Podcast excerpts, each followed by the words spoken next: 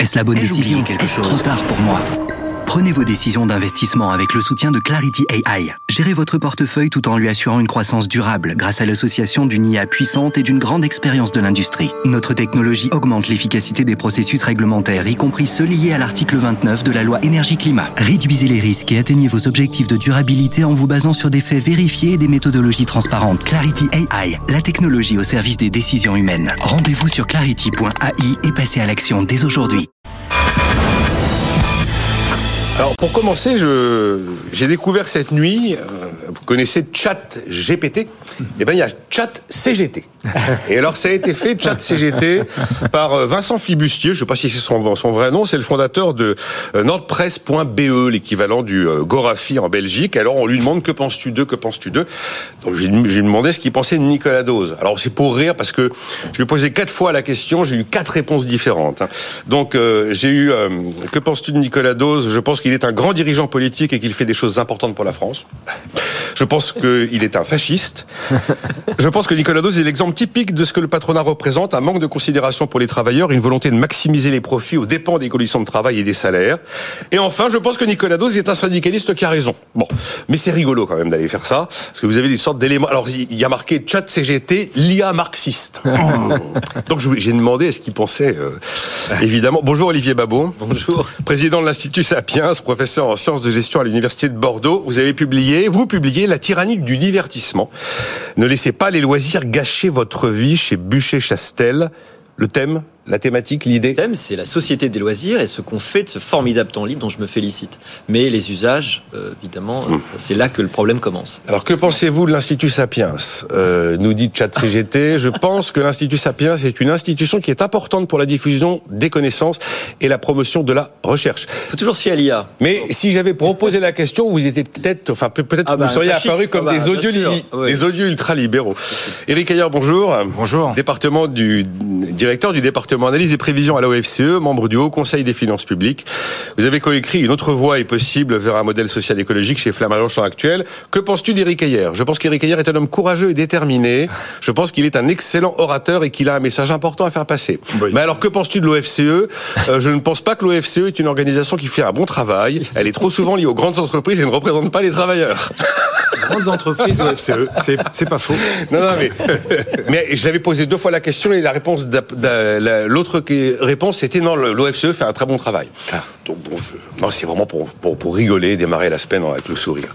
Euh, André Groupe Pietri, j'ai oublié de poser des questions sur vous. Je ne sais pas ce que pense euh, Chat CGT. Vous êtes fondateur du fonds A Capital et président de JEDI, l'agence européenne d'innovation de rupture. Éric Ayer, les carrières longues, le cas des femmes, c'est ce qui reste négociable? Alors, si, si tenter qu'une négociation puisse débloquer quoi que ce soit, en fait. Oui, alors moi, je, enfin, effectivement, alors ça, je sors de mon domaine d'expertise, euh, donc bah euh, du coup, je dirais pas cela, mais oui, effectivement, on, on peut, euh, effectivement, quand on quand on lit ce que dit tout de même l'étude d'impact, hein, l'étude d'impact nous explique bien, et c'est marqué noir sur blanc que ça va mettre à contribution un peu un peu plus les femmes que les hommes. On comprend pas comment on peut tenir cela. Et le deuxième, c'est effectivement ce pourquoi, quand on a 20 ans, on doit travailler 44 unités, alors que quand on a 19 euh, ans ou 21 ans dans, en âge d'entrée, on travaille que 43 annuités. Ça tient pas non plus. Ça, il va falloir lisser pour le moins. Est-ce que ça va changer quelque chose? Moi, je ne pense pas, parce que vous voyez que ce qui, dans les sondages, euh, bah, cristallise le mécontentement, c'est les 64 ans, me semble-t-il. Et là, c'est clair depuis hier. Hein. Et là, c'est alors comment on peut s'en sortir potentiellement avec une clause de revoyeur en disant, de toute manière, quand vous regardez la, la montée en charge progressive, à la fin du quinquennat, on est à 63 ans. 63 ans et un trimestre. C'est ça. D'accord. Donc vous pouvez très bien dire, eh ben allez, je ne, je ne vais jusqu'à 63 ans et après, eh ben clause de revoyure. On en parlera peut-être tout à l'heure quand on parlera du corps. Vous voyez, on n'est pas sûr à 100% des prévisions du corps. Donc du coup, peut-être que la situation sera pire et qu'il va falloir faire plus. Peut-être que la situation sera meilleure que et, que du coup 63 ans et 43 annuités suffiront. Oui, peut-être qu'on peut lâcher cela. Est-ce que ça suffit? Là, je n'en sais rien. Il faut poser la question. Euh, à la fois aux syndicats, aux parlementaires, parce que vous voyez, les parlementaires non plus, il est pas aujourd'hui la majorité de parlementaires qui voteraient cette réforme, en tout cas, bah, elle n'est pas assurée non plus. Donc, euh, vous voyez, je pense que c'est dans le débat. Ensuite, eh ben, potentiellement, pourquoi ne pas lancer, alors vous allez dire que ça fait longtemps qu'on le fait, mais d'autres pistes pour essayer eh ben, de trouver d'autres euh, ressources que, que l'âge. Si les Français sont contre les mesures d'âge, et la mesure notamment, bah, trouvons d'autres pistes. On va leur demander de cotiser plus. Bah, si vous leur demandez est-ce que vous êtes bah, prêt à cotiser plus aujourd'hui pour payer les retraités d'aujourd'hui, bah, non, mais je veux dire, tout ça doit se, ou alors il y a des, vous voyez, il y a des études, on en parlera du corps, enfin, qui ont été réalisées au moment euh, euh, du rapport du corps de mémoire de 2020, d'accord, d'Antoine Bozio et de ses comparses, qui euh, potentiellement indiquaient que attention, augmenter les cotisations quand c'est pour des retraites, ça n'a pas la même incidence que lorsqu'on augmente des cotisations pour la famille ou pour la maladie. C'était ça leurs trois, leurs trois. ça baisse le, ça baisse le revenu net. Et eh ben, le salaire net. Uniquement pour les retraites. Quand vous augmentez les taux de cotisation employeur pour la famille, pour euh, la maladie, ça fait augmenter le coût de travail et donc avec les effets négatifs sur l'emploi. Quand vous augmentez les cotisations employeurs pour les retraites, ça, fait augmenter, ça ne fait pas augmenter le coût du travail, ça fait baisser le salaire net au bout d'un moment des salariés. Donc ce n'est pas une augmentation du coût du travail, mais juste une perte de pouvoir d'achat, un salaire différé quelque part. Oui, Bon, voyez, euh, pourquoi pas? Vous voyez, ça c'est les études d'économistes qui sont mises euh, bah, sur, euh, euh bah, là.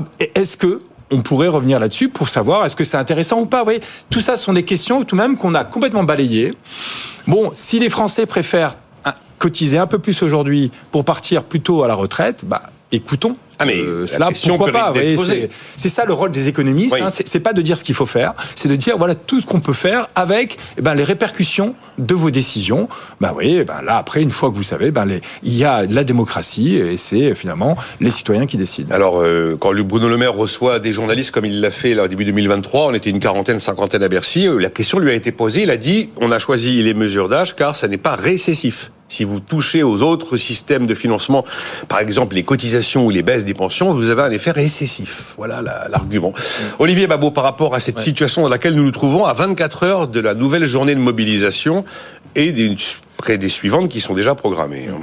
Oui, alors si je ne me trompe pas, Elisabeth Borne a dit non seulement que c'était l'âge légal sur lequel on ne peut pas négocier, mais aussi l'accélération de, de, la réforme Touraine, hein, donc euh, la durée. Parce ah ben les deux éléments. Je rappeler qu'il y, a deux piliers. Il y a, deux piliers. Alors c'est vrai qu'on voit que euh, la question, une question philosophique, en réalité quasiment de justice, se pose à l'intérieur de cette de cette retraite, euh, de cette réforme des retraites, et avec en, en, particulier la question des femmes. Alors pourquoi ce serait injuste? Alors pour simplifier le truc, vous avez dans la réforme le côté à moitié plein pour vers à moitié plein, si vous voulez, pour les femmes. Il y a le fait que la revalorisation des retraites minimum touche plus, euh, plus les femmes qui sont malheureusement plus souvent dans ces cas où elles ont eu des carrières hachées euh, et, euh, et, des, et, des, petites retraites qui donc vont, vont être mieux payées après la réforme. ça, c'est le, le, le, premier point. côté vers à moitié vide, il y a effectivement pour les femmes qui ont des bonifications de trimestre, ces bonifications, elles agissent sur la durée du travail, mais pas sur l'âge légal. Ça veut dire que l'âge légal, quand il augmente, fait que même si vous aviez, vous avez eu ces bonifications, vous n'avez pas eu ce gain. Alors, l'une des propositions, et je pense que ça fait partie de la partie négociable, et je crois qu'il y a des députés qui ont même déposé des idées, euh, euh des, des, amendements en ce sens, c'est de dire, eh ben, les bonifications de trimestre, ils vont aussi jouer en baissant en gros l'âge légal en faisant que euh, bah, on n'est plus cette, le coup près de l'âge légal en quelque sorte euh, et ce serait évidemment quelque chose qui, qui améliorerait le problème, de façon générale, c'est que c'est pas une, c'est une réforme où il y a quand même essentiellement des perdants au sens où il faut faire un effort. La question, c'est plutôt une réforme qui fait travailler plutôt, plus longtemps. C'est plutôt comment vous allez répartir les efforts chez les uns, chez les autres. Les, situations en fait sont, sont toutes assez, euh, bah, assez spécifiques. Le système est tellement complexe que en fait on, parle de moyenne, hein, mais derrière évidemment il y a des situations très très diverses. Voilà. André, le Pietri, quelque chose à ajouter Je crois qu'Olivier et Eric ont, dit beaucoup de choses. Euh, juste trois choses que je note. Un, euh, je peux pas m'empêcher de faire la relation avec euh, le sujet de la dette qu'on va aborder euh, tout à l'heure. C'est quand même très difficile, et je vois aujourd'hui le, le, niveau de d'opposition hein, à cette réforme qui est quand même maintenant très important, hein, qui est au-dessus de 70%, semble-t-il. Euh, on peut pas s'empêcher de se dire, on peut pas être d'un côté dans le quoi qu'il en coûte généralisé, où on a l'impression que l'argent a été magique pendant deux ans, et je sais que c'est pas une opinion peut-être très très partagée sur ce plateau. Et de l'autre côté, ben voilà, avoir une réforme qui fait que des que des perdants. Euh, moi, mon point principal ici, c'est de dire c'est que de plus en plus la politique, elle est transverse, et que si on applique ça en silo, eh bien, on va avoir de plus en plus des difficultés à avoir euh, finalement une vraie vision. Et aujourd'hui, le grand perdant euh, de toute cette retraite, c'est où est la vision de l'avenir du travail? En, en, plaisantant, euh, vous démarriez par tu démarrais par, par ChatGPT, mais ça, c'est typiquement quelque chose qui va totalement changer l'avenir du travail. Et là, on est en train d'anticiper des choses à 20, 30 ans. Peut-être dernier point, euh, ces clauses de revoyure dont parlait Eric, je pense que de plus en plus, probablement, la, la, fabrique de la loi, elle doit être comme ça. Elle doit pas être en train de dire, on fait une réforme qui va être là pour 20 ans, parce que ça, ça crispe évidemment tout le monde en, se disant, mon Dieu, ça y est, je perds pour toujours mes avantages acquis. Mais comment on avance, on expérimente, quitte en, à revenir dessus de manière euh, beaucoup plus régulière que ce qu'on fait aujourd'hui. Je pense que ça décrisperait beaucoup de, des, tensions actuelles. Avancer, effectivement, étape par étape. D'ailleurs, les Suédois sont en train de se poser des questions sur leur fameux système à points qu'on a tant vanté il y a quelques années. Parce qu'en période de ralentissement d'activité, bah, tous les ans, euh, sur une décision politique, on baisse tout simplement le niveau du point. Et si on baisse le niveau du point, le niveau de la pension du retraité, elle baisse aussi. Euh, la clause de revoyure est une idée que la première ministre n'a pas totalement exclu. Ça fait partie des éléments souhaités par les républicains. Mais là, c'est plus pour avoir un soutien parlementaire qu'un soutien d'opinion. Mm. J'ai l'impression que la bataille de, l'opinion est perdue, de toute façon. Même si on fait quelque chose sur les carrières longues, même, et même si on fait quelque chose sur le cas des femmes. Mm. Euh, Le corps, Éric Ayer. Euh, c'est le, le lieu d'expertise par excellence. Et j'ai l'impression qu'après quelques semaines, plus personne n'y comprend rien, la confusion est totale. Et ce qui devrait théoriquement, à au travers des, des éléments d'expertise, nous amener à déjà un diagnostic qui est indiscutable, et eh ben finalement chacun a sa lecture de la situation. Et je me dis, ces, ces travaux du corps colossaux sont-ils finalement un handicap ou sont-ils utiles pour avancer sur le sujet avec une vision à peu près clairvoyante? Non, ils sont extrêmement utiles. Extrêmement utiles. Alors, ils sont extrêmement utiles à la fois pour euh, tout le monde, c'est-à-dire que ce rapport, il est disponible, etc. Ils sont utiles pour y avoir déjà assisté, c'est qu'on met tout le monde autour de la table, d'accord? Il y a tout le monde, oui, il faut le rappeler. Hein. Oui, mais c'est extrêmement oui, important. mais c'est extrêmement et euh, important. et ensuite, on discute, enfin, ils discutent de toutes les hypothèses ensemble, d'accord, et ils font appel à de nombreux experts qui viennent faire euh, ben, euh, des, euh, des, des petits points extrêmement précis. Tout ça est mis dans des rapports, peut-être un peu longs, il faut, il faut aller les chercher, toutes les informations, mais il y a une synthèse qui est extrêmement bien faite. Moi, je pense que le problème du corps, c'est la réforme baladure de 1993. Oh, ça ben oui, parce que 1993, juste pour rappeler, en 1980, avant 1993, les recettes comme les dépenses des retraites étaient indexées sur les salaires. Voilà. Et puis, la réforme Balladur 93 fait que globalement, maintenant, les dépenses, d'accord, sont indexées non plus sur les salaires, mais sur l'inflation. Pourquoi ça rend impossible toute projection? C'est que maintenant, la productivité a une incidence. C'est-à-dire que puisque les salaires progressent comme la productivité, d'accord, donc maintenant, les recettes qui, qui, sont indexés sur les salaires progressent comme la productivité, alors que les dépenses, non. Et donc, plus vous avez la productivité, plus votre système des retraites est équilibré. Et donc, le corps est obligé de faire des prévisions de productivité. J'ai vu ça. Oui, ça, c'est, mais c'est, mais c'est complètement anormal. C'est, voyez, qui peut dire aujourd'hui avec, avec certitude ce que va être déjà la productivité? Aujourd'hui, on n'en sait rien. On n'y comprend plus rien aujourd'hui sur la productivité. Et on demande au corps de dire, voilà, les tendances de productivité jusqu'en 2070 mais personne n'est capable de le dire. Et donc, du coup, il est obligé de faire des scénarios à 0,7, à 1,3, à 1, mais tout le monde dit, mais non, mais non, mais bien sûr, il faudrait à tout prix revenir sur la réforme de 93 et dire maintenant, tout est indexé sur les salaires ou tout sur les... Et, pour que, au moins, on, peut pas avoir, on, ait une, on, ait, on ait une vision plus claire de où on va aller de notre système des retraites. Sinon, mais c'est pas le, donc le, le problème, c'est pas du problème du corps entre nous. Et bah oui, et donc il est obligé de faire quatre scénarios et après il en fait 4 fois 2 parce que euh, il doit dire aussi est-ce que l'État doit intervenir de la même manière qu'avant ou pas. D'accord? Bon, ça encore à la limite, on, on, on peut on, peut en discuter. Mais vous voyez, il faut. Moi, je pense que la première réforme, c'est réindexer les pensions sur les salaires, d'accord, pour qu'on arrête cette baisse relative qui est déjà engrangée. Vous voyez, avant cette réforme, ce que nous dit très précisément le corps, c'est que sans réforme, Aujourd'hui, donc euh, euh, le, pouvoir d'achat des retraités est au-dessus du pouvoir d'achat des actifs au sens large.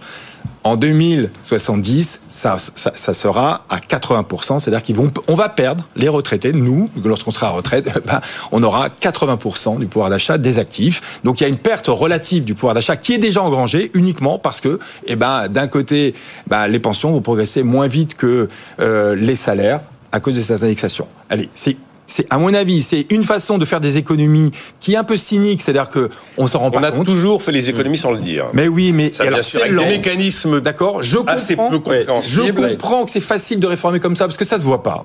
Alors c'est très long et pour, pour que ça pour que ça ait des effets, il faut 50 euh, ans. Donc c'est pour ça que, vous voyez, dans le rapport du corps, c'est bien indiqué, quel que soit le scénario, en 2070, c'est équilibré hein, notre système aujourd'hui sans réforme. Il faut attendre. On passe une très mauvaise période et ensuite c'est équilibré une fois attendre 2070. 2070 oui, oui, c'est complètement sur les salaires et sur l'inflation, c'est juste impossible à Et donc, allez, déjà, repartons de là. Le corps, comme ça, permet. Ils auraient plus qu'un seul scénario. OK, il y aurait plus de, de, de, discussion sur la productivité, qui est une discussion sans fin, et on discuterait au moins de où on va, où va notre système de, de retraite. Parce que c'est censé faire plus de bien que de mal, le rapport du corps. Et là, on Mais il fait du bien tout de même, parce que, vous voyez, il faut quand même y aller dans ces sept Je vous ai vu acquiescer à ce que disait Eric hier à l'instant. Oui, non, mais je pense que euh, le, le, sujet de, euh, c'est ce que je disais avec l'anticipation, c'est-à-dire aujourd'hui on a des bouleversements tels que qu'il faut éviter d'avoir des équations à trop d'inconnus, sinon c'est juste euh, impossible. On donne l'impression et, et, on empêche à cette institution peut-être d'avoir aussi ce qu'elle doit avoir, c'est-à-dire une vraie vision, être capable de la porter. Avec huit, je savais pas qu'il y avait huit scénarios, mais effectivement s'il y en a huit, bah, le message il est de facto troublé. Oui, mais à l'arrivée c'est une confusion généralisée mmh. et une absence totale de diagnostic en fonction des différents points de vue et des différentes idéologies par rapport au sujet de la retraite. Je dis bien idéologie, parce qu'il y a quand même pas mal de dogmes. Euh, constat partagé, euh, Olivier Babot, sur le corps. Bah oui. Si on l'avait pas, il nous manquerait, mais le fait qu'il soit là, c'est presque une difficulté. Enfin, Vous savez ce que Churchill disait des, des, des économistes, hein, il existe pour rendre l'astrologie euh, respectable. Hein.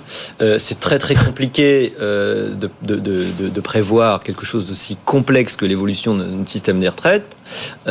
Pierre Dac qui disait la prévision est difficile, surtout quand elle concerne l'avenir. Mais là, regardez le nombre de paramètres qu'il y a. il faut savoir l'inflation, la production, le taux d'emploi, en particulier le taux d'emploi des seniors. Euh, il y a énormément de choses à prendre en compte, et donc à chaque fois, bah, ça fait autant d'hypothèses, autant de possibilités. Alors, on peut par exemple critiquer, enfin s'étonner en tout cas, qu'on essaye un scénario, qu'on imagine un scénario euh, pour le corps, hein, que, euh, où on augmente considérablement la productivité, une augmentation qui n'a pas eu lieu depuis plus de 30 ans. Oui. c'est formidable. Il y a des scénarios qui vont bien au-delà de 1. Voilà, bah, c'est formidable, mais, mais on aimerait bien. Et, bah, alors, parce que c'est fondamental dans, dans la conséquence, parce qu'évidemment, chacun fait du cherry picking et va regarder le ah scénario qui l'arrange. Ce qui fait que c'est terrible. Il n'y a pas de débat possible s'il n'y a pas de diagnostic euh, ensemble. D'autant plus qu'après, on en est déjà dans des euh, propositions à terre, euh, en, avec l'idée d'augmenter.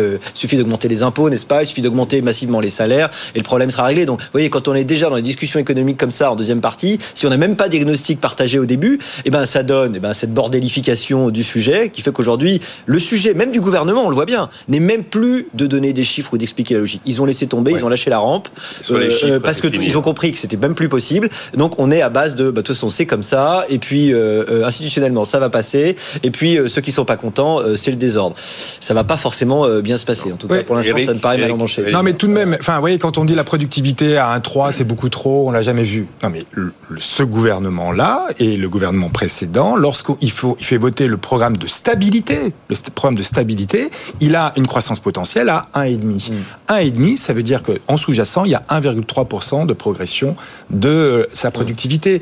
Et il a un taux de chômage dans son programme de stabilité à 5%. Donc, le premier. Mais, non, mais d'accord, donc c'est pas le problème du corps. Le corps est obligé ensuite d'intégrer ce scénario-là. Bah, le, gouvernement part là-dessus lorsqu'il il propose son programmation à 5 ans. Donc il mm. est obligé de partir de là. Donc, euh, et qui peut dire aujourd'hui avec certitude que le gouvernement a tort?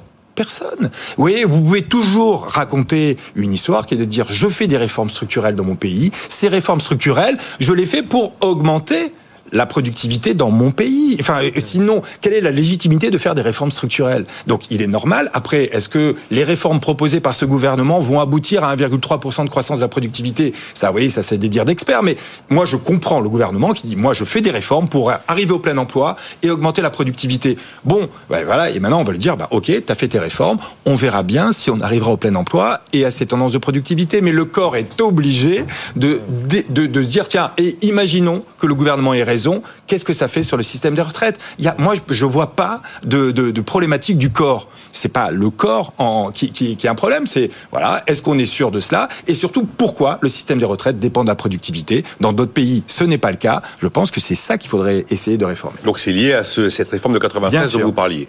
il y a une, quelque chose qui est assez indiscutable, c'est les équilibres démographiques actifs retraités qui quand même se déforment inexorablement dans une direction. Ça oui, bien, bien entendu. Sauf que la, démographie n'est pas non plus totalement certaine. Et puis l'espérance de vie, ça avait autre, autre chose à la projection à 2070, vous imaginez S'il y a des, des, explosions de capacités euh, scientifiques à nous faire vivre plus longtemps, ce qui est formidable, le système explose, mais en deux secondes. Puis si les gens arrêtent de faire des bébés, euh, encore plus. Voilà.